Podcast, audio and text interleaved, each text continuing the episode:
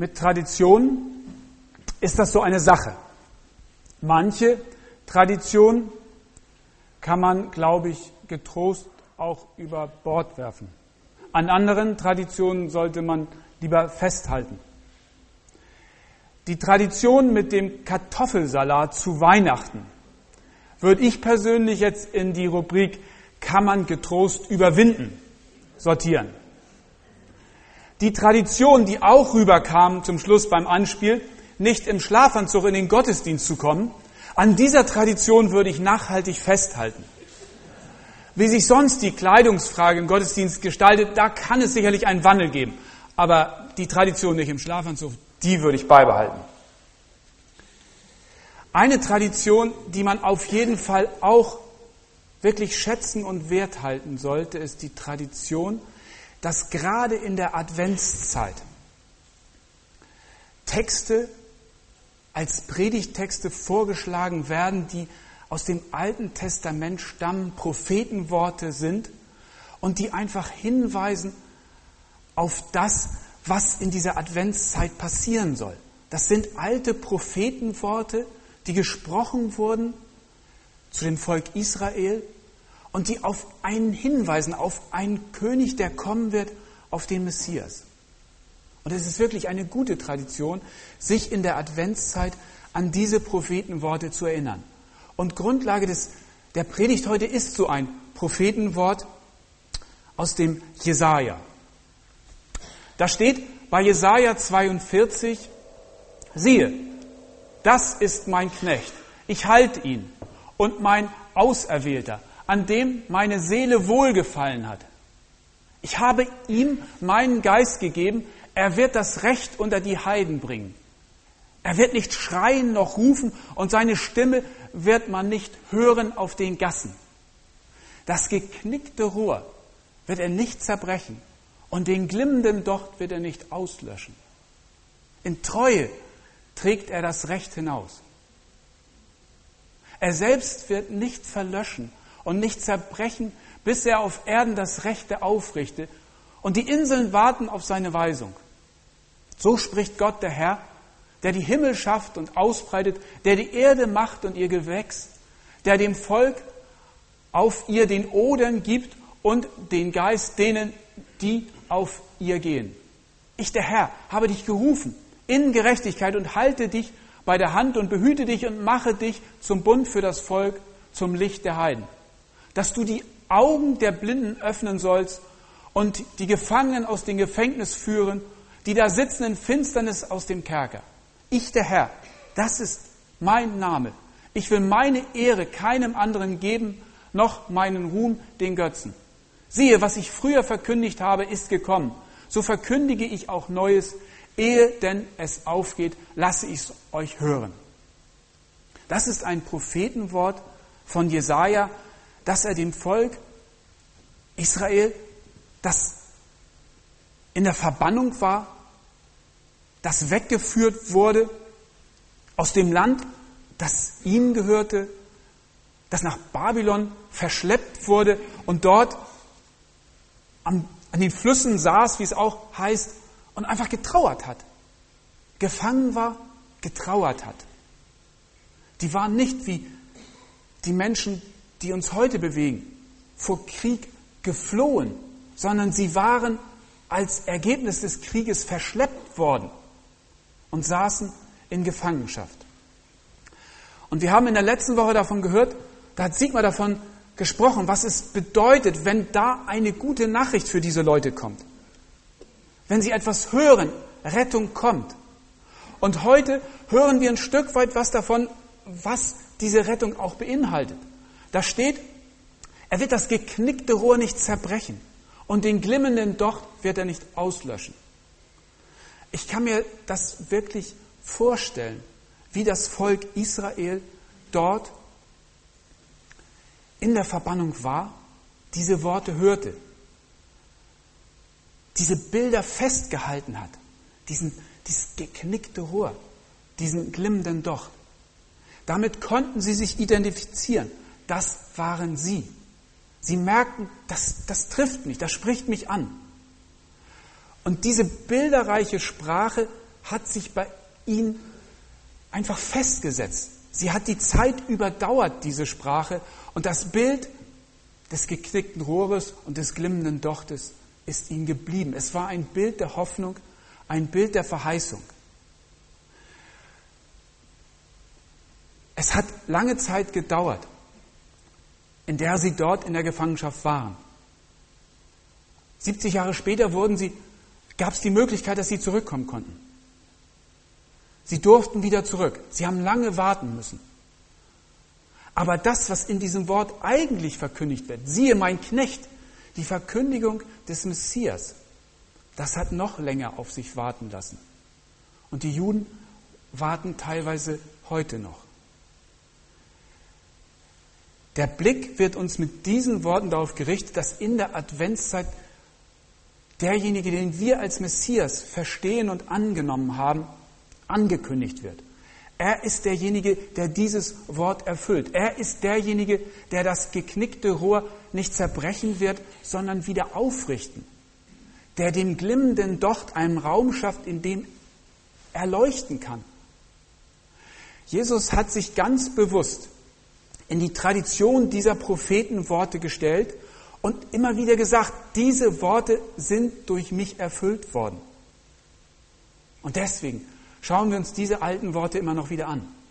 Und ich möchte jetzt einen Blick lenken auf ein Wort aus dem Neuen Testament, wo Jesus sich wirklich hineinstellt in diese Worte der Prophetie, wo er sich als derjenige zu erkennen gibt, der die Krümmung unseres Lebens aufrichten will und heilen will. Es ist ein Text, der jetzt erscheint aus Matthäus 9. Da heißt es, und als Jesus von dort wegging, sah er einen Menschen am Zoll sitzen, der hieß Matthäus. Und er sprach zu ihm, folge mir. Und er stand auf und er folgte ihm.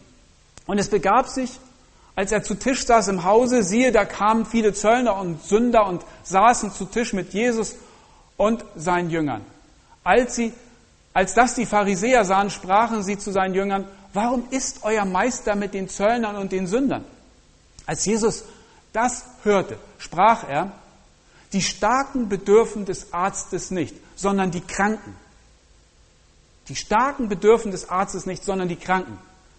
Geht aber hin und lernt, was es heißt, ich habe Wohlgefallen an Barmherzigkeit und nicht am Opfer. Ich bin gekommen, die Sünder zu rufen und nicht die Gerechten. Das sind deutliche Worte. Jesus stellt sich hier ganz bewusst hin als derjenige, der Arzt ist. Er bezieht sich hier auf diese Situation hinein und sagt, die Kranken brauchen den Arzt und nicht die Gesunden. Und ganz klar ist das, dass er sich als der Arzt versteht und helfen will. Und deswegen ist er bei denen,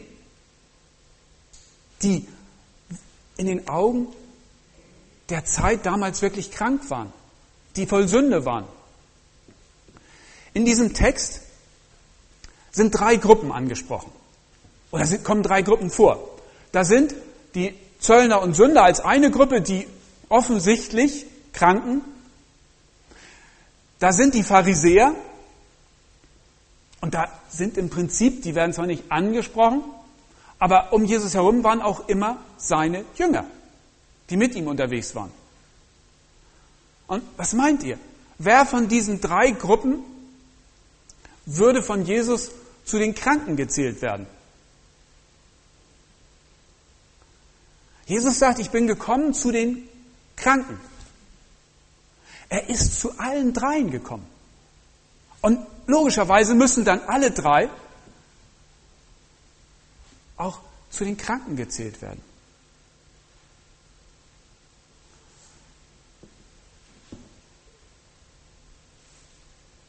Das denke ich mir, ist einfach eine Folge dieses Textes. Auch die Pharisäer haben ihre Krümmung, wenn man von dem Prophetenwort nochmal spricht. Auch die Pharisäer haben ihre Krankheit, die sie mit sich herumtragen. Ganz deutlich. Jesus spricht sie an. Er gibt ihnen sogar eine Medizin mit auf den Weg. Er sagt ihnen, geht aber hin und lernt, was es heißt, ich habe Wohlgefallen an Barmherzigkeit und nicht am Opfer. Und auch seine Jünger, er ist bewusst zu den Jüngern gekommen, um ihnen etwas zu zeigen, um sie aufzurichten. Zu allen, zu denen Jesus kommt, die sind, weil er eben zu den Kranken gekommen, kommt, auch als Kranke zu verstehen. Ist das jetzt zu scharf formuliert? Ist das zu krass? Aber ich glaube, das stimmt. Advent ist eine Zeit, in der wir selber ganz bewusst den Blick auf unsere eigene Krankheit richten sollten, auf unsere eigene Krümmung. Hier ist jeder von uns wirklich gefordert, nachzudenken. Kann ich mich unter diese Situation oder dieses Wort stellen, dass ich selber jemand bin, der Jesus braucht? Wenn ich ihn brauche, stehe ich unter diesem Wort, ich bin zu den Kranken gekommen. Das heißt, es ist dran, in der Adventszeit wirklich zu gucken, wo sind unsere Krümmungen? Ich hatte eine relativ volle Woche. Viele Termine, viele Begegnungen, viele Mails. Und als ich in der Woche eine von diesen vielen Mails schwungvoll beantwortet hatte, habe ich das hinterher abends meiner Frau vorgelesen. Na, wie war die Antwort? Ja, sagt sie, da kam etwas von deinem geknickten Ego durch. Im ersten Moment, ich weiß nicht, wie ihr auf solche Worte reagiert, wohl dem, der solche Gefährtin hat, die sowas sagen. Ähm, Im ersten Moment, nee, das war also wirklich sehr sachlich formuliert, also abwiegeln. Das, das, da war nichts mit geknicktem Ego. Zweiter Schritt, naja, an mancher Stelle könnte tendenziell etwas durchscheinen von einem geknickten Ego. Und erst im dritten Schritt dann, naja, du hast recht. Das ist so einfach ein, ein langfristiges Herannähern an tatsächliche Gegebenheiten. Aber da bereitet man sich auf eine Predigt vor von einem geknickten Rohr und man kriegt mitten in der Woche den Hinweis, Du hast ein geknicktes Ego an der Stelle gehabt. Deutlicher kann man sich nicht unter einen Predigtext stellen. Deutlich kann man nicht merken, auch ich bin hier gemeint. Und ich wünsche es euch einfach, dass ihr diesen Blick habt, drauf zu gucken. Wo habe ich meine Krümmung? Wo bin ich derjenige, der Jesus tatsächlich braucht? Wo bin ich ein geknicktes Rohr oder ein glimmender Docht? Wenn wir dafür den Blick nicht haben, dann sind wir eigentlich nicht die Adressaten Jesu. Dann müsste uns das ein oder andere Adventslied tatsächlich im Hals stecken bleiben. Wenn wir diesen Arzt gar nicht brauchen, weil wir meinen, wir haben keine Krümmung oder wir stehen überall gerade davor und wir sind die Gesunden. Dann müssten wir tatsächlich unsere Schwierigkeiten damit haben, wenn wir mach hoch die Tür, die Tor mach weit singen und da heißt es dann in einer Strophe, komm, o mein Heiland Jesu Christ, meins Tür, meins Herzens Tür, die offen ist. Wenn wir das so verstehen, rufen wir damit den Arzt. Meins Herzens Tür, die offen ist. Wir rufen den Arzt, der sich um unsere Krümmung kümmern soll. Wenn wir meinen, wir haben das nicht nötig, dann können wir im Prinzip auch getrost auf die Adventslieder verzichten und auch nicht Advent feiern, wenn wir meinen, wir brauchen keinen Arzt. Dann können wir, was weiß ich, uns auf Valentinstag freuen, aber dann brauchen wir nicht Advent. Oder wir können uns um die Krümmung von Tante Kete kümmern. Die anderen, ja, die sind gekrümmt, aber wir nicht. Also Adventszeit ist wirklich eine Zeit, ganz ehrlich, den Blick darauf zu richten, wo die eigene Krümmung ist. Aber der Text ist ja nicht nur ein mahnendes Wort, hey, habt das im Blick, dass ihr gekrümmt seid, sondern Jesus, der will ja auch helfen mit diesem Wort. Er richtet auf. Und an diesem Text wird das auch sehr gut deutlich, wie sich Jesus als Arzt zeigt. wie agieren gute Ärzte? Manche denken, gute Ärzte agieren so, indem sie einem das verschreiben, was man von ihnen möchte. Ich glaube eher, gute Ärzte agieren anders. Ich habe gehört von einem, der ist zum Arzt gegangen, wollte was haben und der Arzt hat ihm gesagt, nee, ich verschreibe Ihnen nichts, ich empfehle Ihnen, kaufen Sie sich eine Jahreskarte im Schwimmbad und schwimmen Sie. Hat sich aufgeregt. Wie kann der sowas machen? Ich wollte doch Medizin haben. Und der sagt, ich soll mir eine Jahreskarte im Schwimmbad kaufen. So ein Arzt ist Jesus. Er sagt hier im Prinzip zu den Pharisäern, die sich selber noch gar nicht als Kranke wahrgenommen haben, aber er hat gesehen, dass auch sie eine Krümmung mit sich rumtragen. Er sagt zu ihnen, geht aber hin und lernt, was es heißt. Im Hosea steht, ich habe Wohlgefallen an Barmherzigkeit und nicht am Opfer. Er erfordert sie auf, loszugehen. Geht los und bewegt ein Wort. Jesus hat zwei Dinge. Er hat eine Gebrauchsanweisung und er hat ein Wort quasi als Medizin. Die Gebrauchsanweisung heißt, bewege diesen Satz. Nimm ihn auf und bewege den Satz und dann überlege, was er bedeutet. Hier steht ganz bewusst nicht, übe Barmherzigkeit, sondern da steht, ich habe Wohlgefallen an Barmherzigkeit. Und das heißt, nimm diesen Begriff Barmherzigkeit auf und bewege ihn und dann wirst du sehen, in welche Richtung es gehen soll. Also ich finde das spannend, diese Gebrauchsanweisung. Nimm den Satz und bewege ihn. Also laufe ein Stück weit mit diesem Satz hin und her. Das ist etwas, was wirklich in der geistigen Tradition der Kirche auch eine Bedeutung hat. Früher die Mönche, die haben das so verstanden. Die haben einen Satz genommen und ihn im wahrsten Sinne des Wortes bewegt. Und auch die Juden, die, die, die gehen mit Sätzen spazieren, die kauen die Sätze, die brabbeln sie vor sich hin. Das ist ein Stück weit ihre Tradition und in dieser Tradition steht auch Jesus. Geh mit einem Satz spazieren. Natürlich nicht mit irgendeinem Satz sondern es kommt schon darauf an, mit welchem Satz. Und hier sagt Jesus eigentlich keinen Satz, doch er sagt auch einen Satz. Er sagt, ich habe Wohlgefallen an Barmherzigkeit, nicht an Opfer.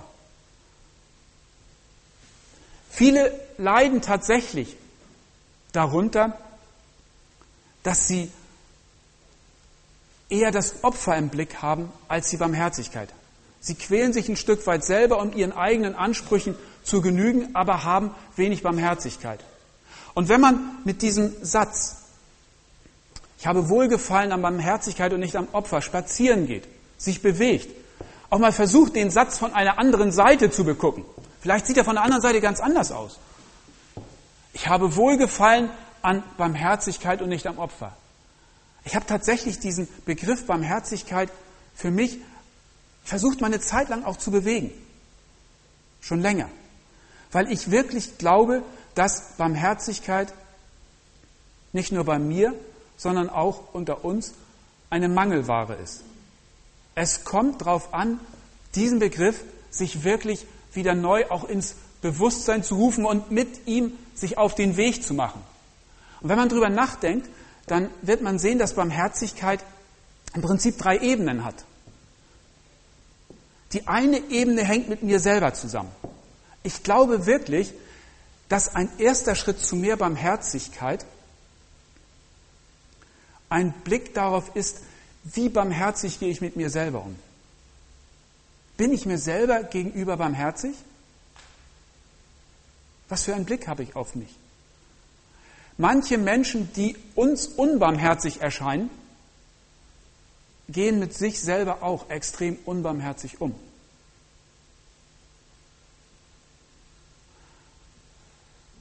Das heißt also wirklich zuerst mal gucken, bin ich eigentlich mit mir selber barmherzig? Und dann im zweiten Schritt sich das bewusst machen, wie tritt Gott mir gegenüber? Und Gottes Wesen, so wird es in der Bibel beschrieben, ist Barmherzigkeit. Er tritt mir barmherzig gegenüber. Ich glaube, das ist fast eine Gleichung. Das passiert zeitgleich. Der Blick auf die eigene Barmherzigkeit und wahrzunehmen, dass Gott mir barmherzig gegenübertritt. Und wenn wir das im Blick haben, lernen uns selber gegenüber barmherzig zu sein und wahrzunehmen, zu wissen, zu spüren, dass Gott mir barmherzig ist. Es bedingt sich einfach. Wenn wir das verstanden haben, dann sind wir auch in der Lage, anderen gegenüber barmherzig zu sein. In diesem Wort Barmherzigkeit, an dem Jesus wohlgefallen hat, wenn er hier dieses Hosea-Wort zitiert, da steckt sehr viel drin. Mit diesem Wort oder mit diesem Satz kann man sich wirklich auf den Weg machen. Geht aber hin und lernt, was es heißt. Und da ist noch ein Aspekt. Es geht nicht nur darum, hin und her zu gehen. Die Juden haben es so gelebt, dass sie auch in ihrem Gehen, in ihrem Sein auch gebetet haben. Das ist auch etwas Kontemplatives, würden manche sagen. Etwas mit einem Wort im Gespräch mit Gott unterwegs zu sein. Wir werden der Tiefe mancher Sätze, die wir in der Bibel begegnen, be erst wirklich begegnen, diese, diese Tiefe erfahren, wenn wir sie im Gebet, das heißt im Gespräch mit Gott, auch verstehen. Macht euch auf dem Weg und betet über diese Worte, die euch auffallen. Das ist Adventszeit. Das ist auf dem Weg sein. Das ist auf dem Weg zu der wirklichen Begegnung mit Christus sein. Und dann werden wir die Verkrümmung in uns wirklich wahrnehmen und wir merken, wie wir durch diese Worte, wenn wir merken, dass uns Barmherzigkeit fehlt und wir uns Stück für Stück auch dem öffnen, dass Jesus uns Barmherzigkeit nicht signalisiert, dann werden wir merken, wie sich auch manche Verkrümmung lösen kann. Aber es ist so, nicht jede Verkrümmung löst sich. Nicht immer entwickeln sich die Wege so, wie wir es wollen. Manchmal können wir die Worte so lange kauen, wie wir wollen. Manchmal können wir hin und her gehen, so viel wie wir wollen. Es verändert sich nichts. Wir hören von erlebter und gelebter Versöhnung. Da ist das möglich. Manchmal dauert es. Auch das Volk der Juden hat lange warten müssen, bis diese Worte in Erfüllung gegangen sind, bis sie zumindest als Teilerfolg wieder zurück durften. Das kann manchmal sehr lange dauern. Es ist kein Automatismus vorhanden. Es wird immer auch ein Stück weit Geheimnis, Geheimnis des Glaubens bleiben. Wie lange die Worte, die ganz offensichtlich Gehalt und Substanz haben, wie lange diese Worte in uns wirken müssen, bis sie tatsächlich die aufrichtende Wirkung haben, die sie haben sollen. Mir ist ein anderer Satz in diesen Wartezeiten wirklich zur Hilfe geworden. Im Römer 8, 28 heißt es, wir wissen aber, dass denen, die Gott lieben, alle Dinge zum Besten dienen. In diesen Wartezeiten, und Advent ist eine Wartezeit, ist es gut zu wissen, dass es wirklich eine Perspektive und eine Hoffnung gibt, dass uns wirklich alle Dinge zum Besten dienen sollen. Darauf dürfen wir vertrauen, wenn es uns zu lange dauert, bis sich die Verkrümmung löst. Aber dass diese Prophetie Gültigkeit hat, zeigt für mich auch die Tatsache, dass nach so vielen Hunderten von Jahren diese Worte, dieses Bild von dem geknickten Rohr und von dem glimmenden Docht immer noch die Kraft in sich haben, wenn wir uns mit diesen Worten auf den Weg machen, dass sie uns aufrichten können. Amen. Ich würde gerne noch ein Gebet sprechen. Vater, ich danke dir, dass du zu uns sprichst, dass du uns persönlich meinst, dass du zu uns gekommen bist, um unsere persönlichen Krümmungen und Schwierigkeiten zu lösen, uns Worte auf den Weg gibst, die uns helfen, die uns wieder neu aufrichten möchte dich darum bitten, dass wir den Blick in dieser Adventszeit auf unsere Krümmung haben und erleben, wie du uns aufrichtest. Amen.